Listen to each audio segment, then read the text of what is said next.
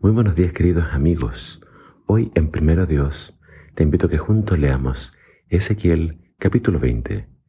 Dice así la palabra de Dios.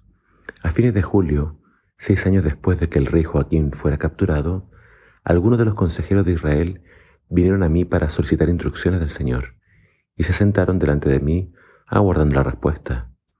Entonces el Señor me dio este mensaje. Hombre, mortal, di a los consejeros de Israel, el Señor Dios dice, ¿cómo se atreven a venir a solicitar mi ayuda? Les aseguro que no les diré nada. Júzgalos tú, hombre mortal. Condénalos. Cuéntales todas las maldades que esta nación ha cometido desde los tiempos de sus antepasados hasta ahora.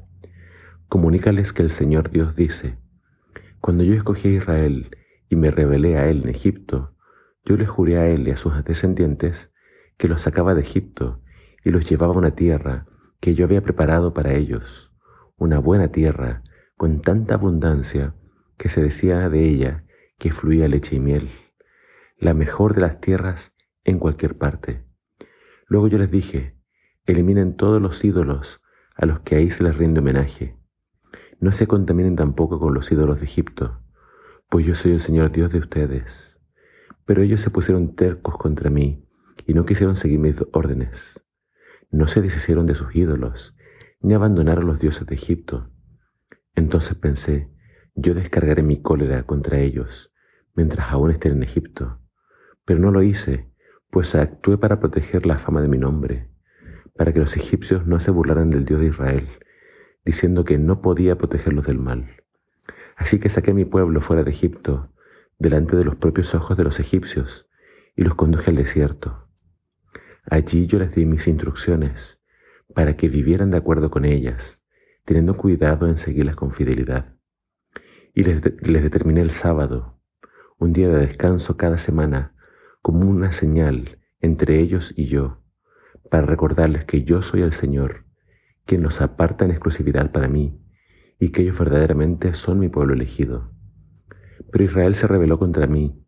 Allí en el desierto rechazaron mis instrucciones no quisieron obedecer mis reglas, aunque el obedecerlas significaba vivir con seguridad y por largo tiempo, y tampoco respetaron los días sábados. Entonces pensé, descargaré mi cólera sobre ellos y los haré morir en el desierto. Pero de nuevo me contuve para poder proteger la fama de mi nombre, para que las naciones que me vieron sacarlos de Egipto no dijeran que los había destruido porque no los podía cuidar. Pero yo les aseguré en el desierto que no los traería a la tierra que yo les había dado, una tierra tan pródiga que parece que de ella fluyen leche y miel, el sitio más próspero del mundo. Porque ellos se burlaron de mis instrucciones, ignoraron mis deseos y echaron al olvido el respetar los sábados. Sus corazones estaban embotados con sus ídolos. Sin embargo, los perdoné, los vi con compasión y no los exterminé en el desierto.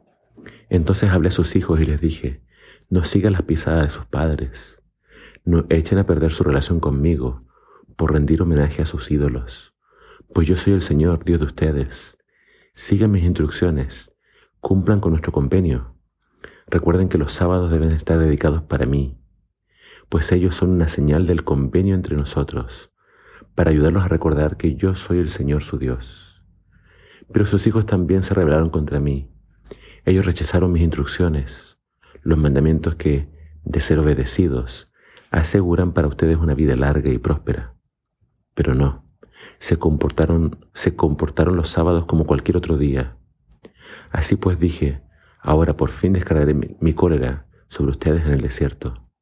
Sin embargo, de nuevo yo retuve mi castigo, planeando contra ellos para proteger la fama de mi nombre entre las naciones que habían visto mi poder al sacarlos de Egipto pero hice un solemne juramento contra ellos mientras estaban en el desierto, de que los esparcería, haciéndolos marchar a los lugares más alejados de la tierra, porque ellos no obedecieron mis instrucciones, sino que las despreciaron y tuvieron en nada los sábados y amaron los ídolos de sus padres. El capítulo de hoy es una historia de cómo Dios se comporta con el pueblo de Israel los saca de Egipto, los trae a una tierra hermosa, próspera. Pero lamentablemente vemos que Dios una y otra vez le da la espalda a Dios. Dios les demuestra su poder, les demuestra su amor, los perdona una y otra vez y les pide, sigan mis instrucciones, guarden mis mandamientos, abandonen sus ídolos, tanto los de Egipto como los de Canaán, y sírvame solo a mí. Respeten el día sábado, que es el día que yo aparté, para que ustedes no olviden quién soy yo, su Dios. Pero el pueblo de Israel no quiso hacer caso. A pesar de todas las veces que Dios los perdonó, a pesar de todas las veces que Dios se contuvo.